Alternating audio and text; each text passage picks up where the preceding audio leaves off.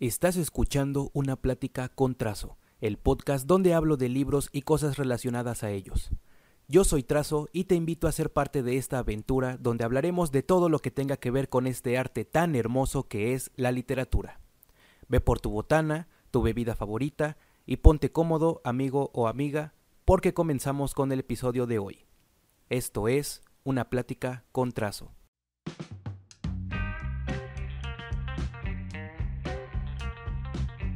Gente del vasto mundo del Internet, ¿cómo están? Bienvenidos a su podcast literario Una plática con trazo. Sean bienvenidos, es bueno tenerlos de vuelta, un abrazo muy grande hasta donde quiera que estés, gracias por estar conmigo y por acompañarme. No sabes lo feliz que me hace que me escuchen. Basta de presentaciones, vamos a comenzar con el episodio de hoy. Por favor, comparte este episodio con tus amigos y familiares, y si me etiquetas mejor, mi Facebook e Instagram están en la descripción del episodio para que vayas y me sigas. Pero bueno, ahora sí, vamos a comenzar con el episodio de hoy.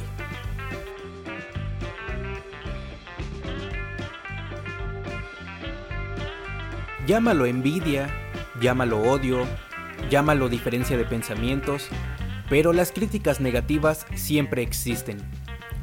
Cuando digo que las críticas negativas se pueden encontrar en cualquier lado, lo digo de la forma más literal posible. En el rap, por ejemplo, es normal ver tiraderas entre raperos por muchas razones. Y como siempre lo digo, en la literatura no es la excepción. Damas y caballeros, hoy les voy a contar algo que cuando lo vi me dio mucha risa, pero tal vez a muchos de ustedes no les guste. Vamos a hablar sobre escritores que han criticado a otros escritores. Primero que nada, ni pienses que voy a opinar sobre si estas críticas están bien o están mal. No me quiero meter en problemas. Yo solo te recopilo estas anécdotas para que entiendas que el hecho de que seas un escritor reconocido no implica que no vas a ser atacado. En primer lugar tenemos a Tom Wolfe y el rechazo que consiguió de Scott Fitzgerald. Bueno, resulta que Tom tenía un editor llamado Maxwell Perkins, y este editor leyó la primera novela de Tom y pensó que básicamente era una joya de la literatura. Así que decidió enviarle una copia a Scott con una dedicatoria especial. Fíjate, aquí viene la parte divertida, escucha esto. Scott leyó la novela y le dio la siguiente respuesta a Tom Wolfe después de leerla. Escucha. Querido Max, me ha gustado la dedicatoria pero a lo que sigue le falta brillo. Una respuesta bastante fuerte que creo que no necesito interpretarla. Eso sí, tenemos que admitir que es la forma más elegante de decir eso no me gustó. Fue una respuesta bastante fuerte. Pero bueno, la siguiente persona a la que le cayeron críticas fue Mark Twain. En 1884, Mark escribió un libro llamado Huckleberry Finn, donde aparece un personaje negro al que en toda la novela se le desprestigia, según palabras de críticos de aquella época, usando el término nigger en casi todo el libro y el hecho de que los esclavos que estaban en la historia estaban dibujados pésimamente. Para hacerla corta, se le tachaba como un libro racista, así de fácil. Louise May Alcott, la autora de Mujercitas, llegó a dar la siguiente crítica después de leer este libro. Escucha, esta es la parte divertida. Si no puede escribir para nuestra juventud un libro mejor que Huckleberry Finn, le sugiero que no vuelva a escribir. Sí, exactamente. Lo que acabas de escuchar fue lo que dijo Louis May. Eso fue fue fuerte, supongo. Pero fíjate, aquí no acaba la historia, no fue solamente esa crítica. No contenta con eso, Louise May comenzó una campaña de desprestigio contra ese libro con el fin de que lo prohibieran, cosa que por cierto sí ocurrió en algunos estados de Estados Unidos. Se podría decir que a Mark después de esta crítica le fue bien. ¿Por qué? Porque a pesar de esta crítica, el libro se vendió como pan caliente y es considerado por algunos como uno de los mejores libros de su época. Así que a pesar de esa dura crítica, le fue bien. Pasando a la siguiente crítica, esta vez le toca a Ernest Hemingway y viene nada más y nada menos que de José Luis Borges. Te vas a dar cuenta de que estoy subiendo de intensidad en las críticas una vez que escuches esta. Mira. Borges, en alguna ocasión que se le preguntó sobre si leyó a Ernest Hemingway, respondió lo siguiente. Yo he hecho todo lo posible para que me guste Hemingway, pero fracasé. No dio más detalles, pero podemos entender lo que dice. Prácticamente dijo, a la primera que lo leí no me gustó. Muy fuerte. El detalle aquí está en una segunda declaración que dio muchos años después de la muerte de Hemingway. Borges al enterarse de su muerte dijo lo siguiente, escucha esto. Hemingway se dio cuenta de que era un mal escritor y se disparó un tiro en la cabeza. Ese hecho, de alguna manera, lo redime. Creo que no necesito explicar esa frase. Fue un comentario muy duro, quizá un poco pasado de la línea, pero sí fue, fue bastante grotesco. y bueno, no te voy a decir si estuvo bien o estuvo mal, saca tus conclusiones. Mejor vamos con la siguiente crítica. Escucha esto. Esta es una de las críticas que personalmente me sorprendió mucho. En un episodio anterior del podcast, yo conté la historia de Sherlock Holmes y su creador Arthur Conan Doyle. Yo explico que Arthur desistió de matar, perdón, eh, Arthur decidió matar a su personaje por el hecho de que opacaba a sus demás libros y no le ayudaba según él a ser considerado un escritor serio. Que por cierto puedes escuchar ese episodio con más detalles, se llama Los derechos de autor de Sherlock Holmes, solo lo buscas en el catálogo de capítulos y ahí está. El caso es que mucho tiempo después a Vladimir Nabokov le hicieron una entrevista en televisión donde se le cuestionó sobre el éxito de su libro Lolita. Específicamente le preguntaron que qué opinaba de que ese libro estaba opacando el resto de su obra. La contestación de Nabokov fue la siguiente. Su éxito no me molesta. Yo no soy Conan Doyle quien por esnovismo o pura estupidez prefería ser conocido por una historia de África que imaginaba ser superior a Sherlock Holmes. Para quien no entienda esto, para quien no entendió esta frase, Conan Doyle escribió una obra llamada En nuestro invierno africano y quería que todo el mundo lo conociera por esa historia y no por Sherlock Holmes, porque como les digo, pensaba que no era un escritor serio por esas historias de este detective. O sea, si lo piensas, básicamente llamó imbécil a Conan Doyle por tratar de desprestigiar a su obra más famosa. Pero bueno, en fin, cosas que pasan entre escritores. Yo no sé quién para decir algo. Eso sí, aquí sí quiero dar una pequeña opinión y es que sí considero que Conan Doyle, si bien estaba en lo correcto en querer ser un escritor serio y querer ser conocido por sus otras historias, creo que hacía demasiado de menos a Sherlock Holmes cuando era pues prácticamente su mejor obra. Pero bueno, creo que eso es lo que todos pensamos y todos sabemos y más lógico, más explicado no puede estar. Por supuesto que no podemos dejar de lado las críticas a Julio Cortázar evidentemente. César Aira es un escritor que en una entrevista se le preguntó qué piensa sobre Cortázar. Específicamente se le pide que explique por qué piensa que Cortázar es un mal Borges y por qué opina negativamente de Rayuela, uno de los libros más famosos de Cortázar. La respuesta que dio es brutal, en serio. Ahorita van a ver por qué. Escuchen. César dijo, me parece que Rayuela ha envejecido mal. Como todo adolescente la leí con pasión, pero me parece que hoy ha quedado como el esqueleto de un dinosaurio. Pero no pretendo hablar mal de Cortázar sabiendo que tanta gente lo estima. Después de esto comentó que leyó dos cuentos de Cortázar llamados Perseguidor y Reunión, y lo que dijo fue lo siguiente de estos cuentos. Cuando los leí me parecieron la cumbre de la literatura, algo capaz de desalentar a un escritor porque parecía que era insuperable. Luego, 30 años después, los volví a leer y los encontré tan increíblemente malos y ridículos que no sé cómo llegaron a la imprenta. Creo que dar esa opinión y luego decir no pretende hablar mal de Cortázar deja mucho que desear. Honestamente deja mucho que desear. No sé, supongo que tenía toda la mejor intención de decir una opinión sobre Cortázar, pero creo que escogió las palabras erróneas en el momento menos oportuno. Créanme que hay muchas más críticas que han hecho algunos escritores contra otros. Lo que acabas de escuchar no es ni la punta del iceberg. Las razones por las que se critican son variadas.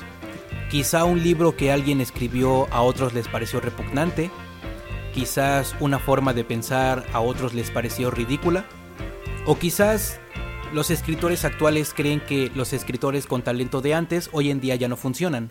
Es cosa de cada quien y yo solo me limito a contarte lo que estos escritores expresan de sus colegas. En el mundo del arte es muy frecuente encontrarse con egos enormes y creo que gran parte de estas críticas nacen exactamente de esos egos. Al final, por enormes que resultaron sus intelectos y sus talentos, eran tan humanos como los demás, tan dados al miedo y a la envidia, como cualquier persona, obviamente. Por otro lado, cuando compartimos lo que creamos con el mundo, nos exponemos a toda clase de críticas y es algo que tenemos que aceptar.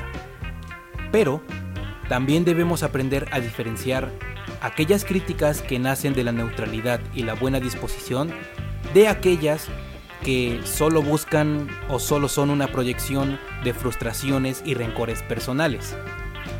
Así que si tú crees que las críticas que te llueven tu escritor novato o novata son dolorosas, deberías detenerte a pensar de que siempre hay alguien a quien le va peor que a ti. Siempre habrá alguien a quien le irá peor en cuanto a críticas que a ti.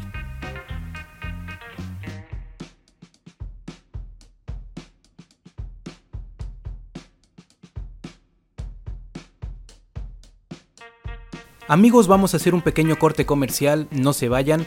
Por favor, compartan el episodio con sus amigos con quien quieras. Mis redes sociales, Facebook e Instagram están en la descripción del episodio. Vamos a un pequeño corte y volvemos en nada.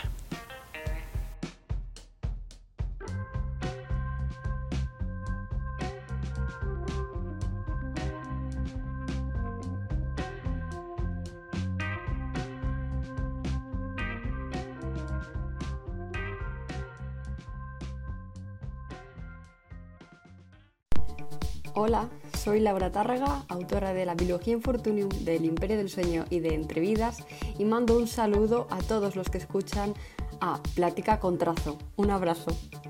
¿Estás cansado de leer el mismo género una y otra vez? ¿Sientes que has leído de todo y ya nada te sorprende? ¿Te gusta este tono de voz de vendedor de productos? Pues tengo la solución para tu problema de aburrimiento. Te presento el libro perfecto 1400 hojas de diversión en la que los personajes no te van a decepcionar. Desde que leí el libro perfecto, mi vida ha cambiado. Ahora puedo escuchar los colores y conseguir fruncir el ceño. El libro perfecto es el producto ideal para tus alumnos y eres maestro. Es otro motivo más para que la lectura se sienta obligada por ser una tarea. Desde que leí el libro perfecto, descubrí que fue primero entre el huevo y la gallina. Desde que leí el libro perfecto, ahora mi mujer ya no me pega si no lavo los platos. Desde que leí el libro perfecto, los de Coppel ya no me molestan por las deudas. No sé si tenga que ver que me cambié el nombre y ahora vivo en otra ciudad. Pero ya no me molestan. Cómpralo en tu librería más cercana. El libro perfecto. 1400 hojas de diversión con las que dirás, valió la pena talar tantos árboles. Este programa no es parte de un partido político. Cualquier similitud con la realidad es mera coincidencia. Desastres naturales. Criaturas aterradoras. Asesinos enfermedades psicológicas. El miedo es una emoción básica de los humanos. No importa si le temes a la oscuridad, a una bruja o a ser enterrado vivo. No importa si es un terror real o un terror irreal. El miedo siempre te perseguirá. Terrores reales e irreales ya disponible en Amazon, en formato físico y digital. ¿Y tú? ¿A qué le temes? Si te gusta mi podcast y mi contenido de YouTube, te hago la invitación a que me apoyes en Coffee, donando un poco de tu dinero para poder seguir haciendo contenido. Sabemos que los libros son caros, por lo que tu donación servirá para que yo pueda hacer muchas cosas. Pueda comprar más libros y reseñarlos, comprar más figuras para los unboxings y pueda mejorar mi equipo de audio para los podcasts. No es gran cosa lo que te pido que me dones, y tampoco quiero volverme millonario. Solo necesito una ayuda para poder darte contenido. No es obligatorio que dones, y si lo haces, estaré infinitamente agradecido por saber que te gusta lo que hago y con todo el gusto del mundo te daré más contenido.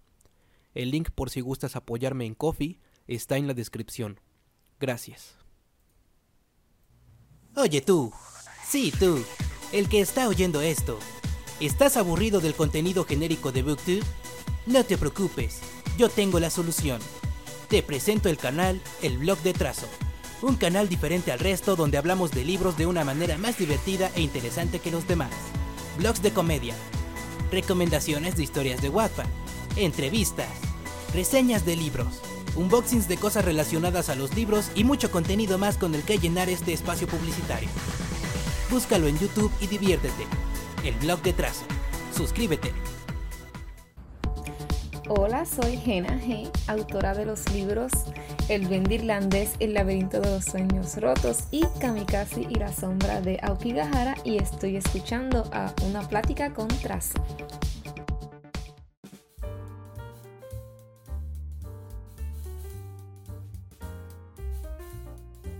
Amigos y amigas, estamos de vuelta con el episodio de hoy si les está gustando, por favor, compártanlo para que más gente pueda escucharlo y pueda ser más conocido. Antes de continuar, quiero hacer un pequeño comercial importante. Si tú, audio escucha, tienes algún producto, libro, contenido de internet, marca o algo que quieras que se dé a conocer dentro de este podcast, por favor contáctame al mail soytrazo.outlook.es. De cualquier forma, ese correo está en la descripción del episodio para que lo puedas tener a la mano. Contáctame para que platiquemos y veamos de qué forma puedo ayudarte a promocionar tu producto, marca o contenido. Ahora sí, vamos con el segundo tema de este episodio.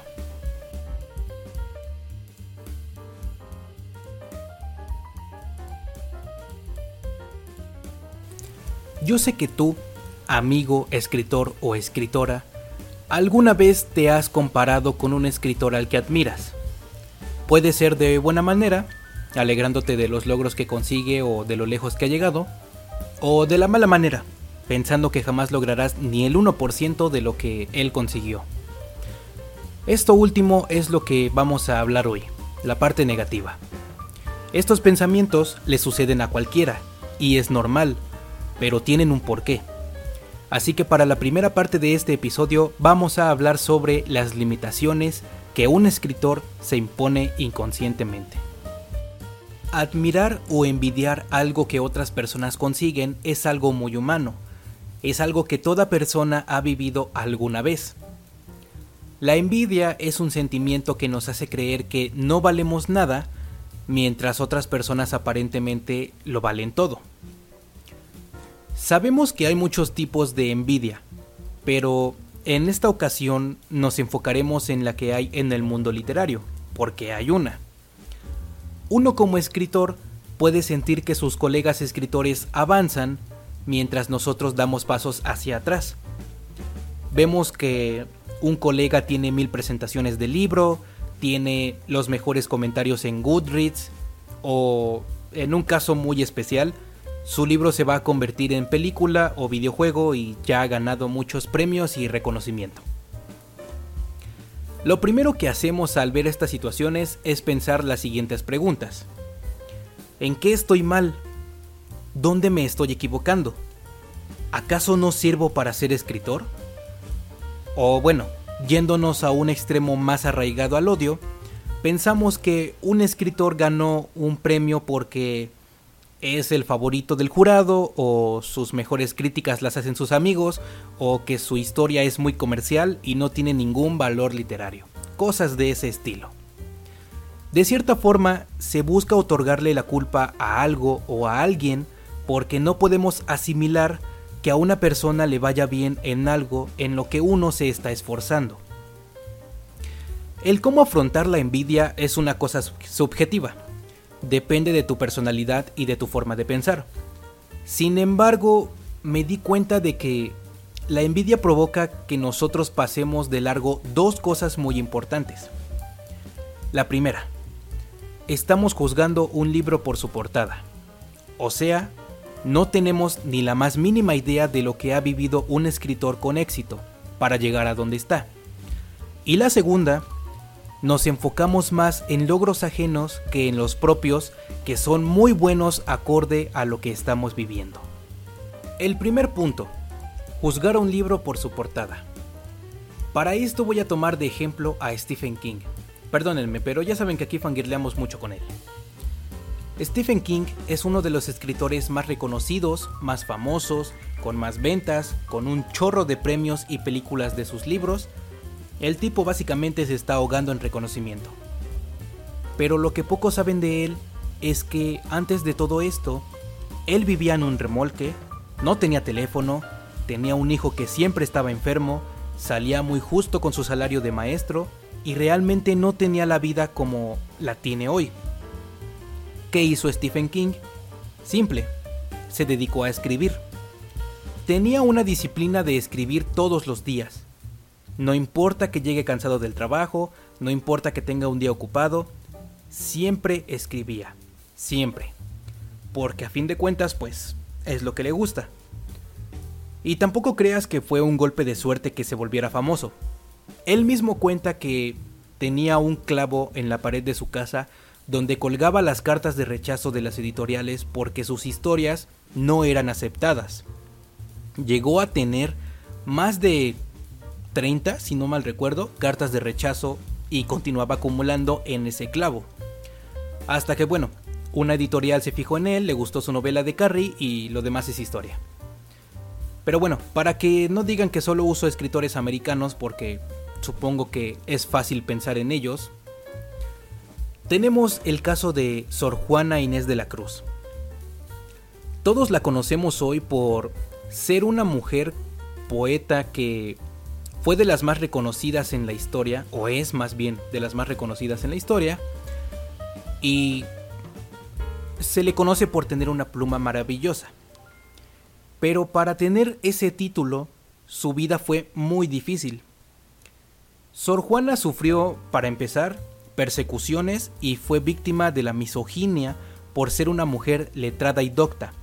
Recordemos que en su época ser mujer y escribir era muy mal visto por la sociedad. Sufrió muchas persecuciones e insultos por tratar de demostrar que las mujeres también pueden ser escritoras, e incluso mejor que los hombres. Y aunque en su momento casi no lo consigue, hoy en día ella es un ejemplo a seguir. Todo lo que acabo de decir y los ejemplos que usé son para que entiendas por qué digo que no hay que juzgar un libro por su portada porque los que escribimos sabemos las cosas que uno sacrifica por escribir.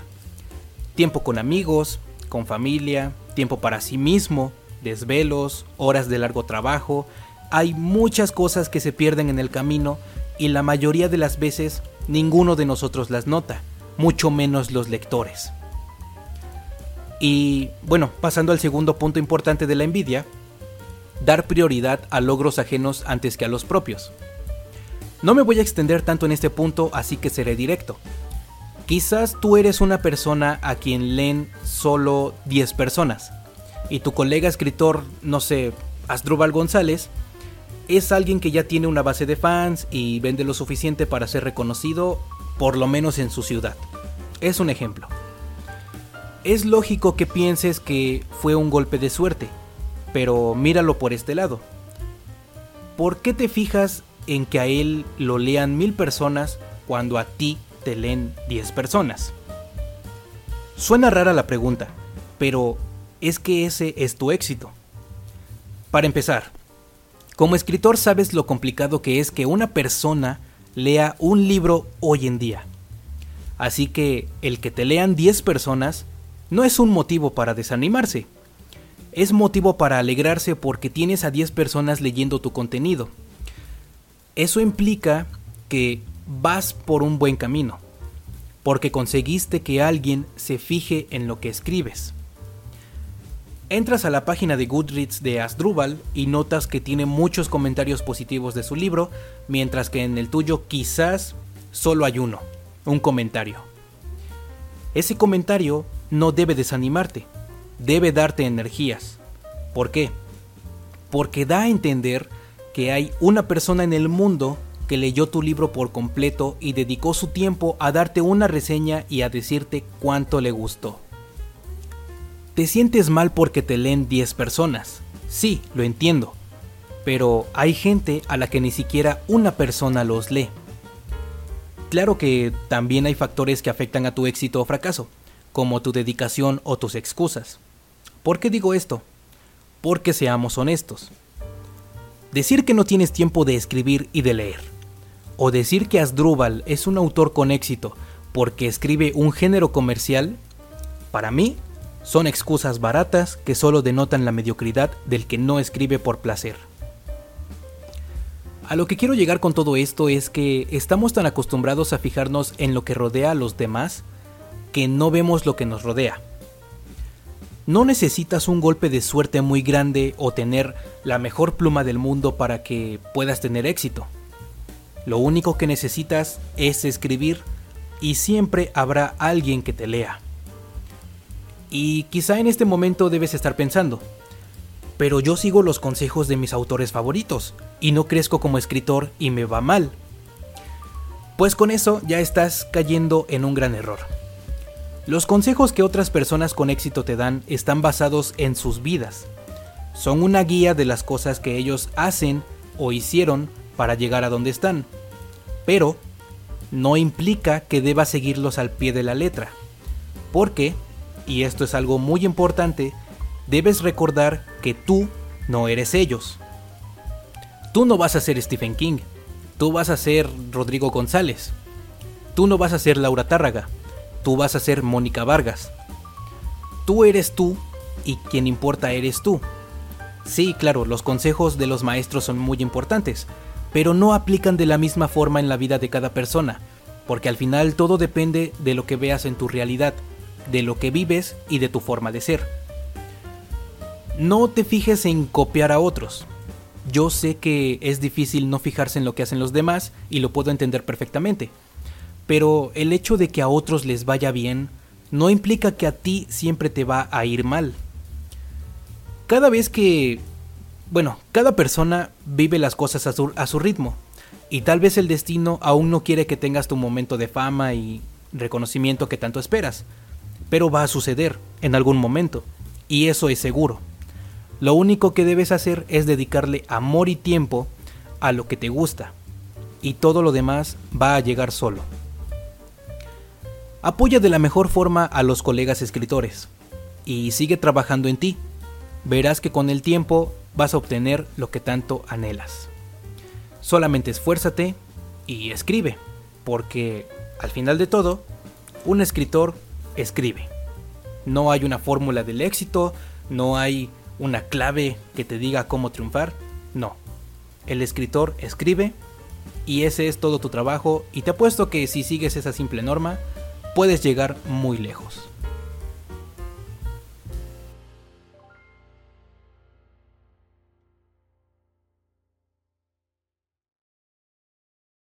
Y bueno amigos, hasta aquí el episodio de hoy, espero que les haya gustado y si fue así, por favor, compártanlo con sus amigos y familiares para que este podcast se dé a conocer. Mis redes sociales, Facebook e Instagram, están en la descripción del episodio para que vayas y me sigas. Fue un placer estar con ustedes hoy. Gracias por quedarse hasta el final. Los quiero muchísimo. Los quiero un buen. Y nos vemos en el siguiente episodio.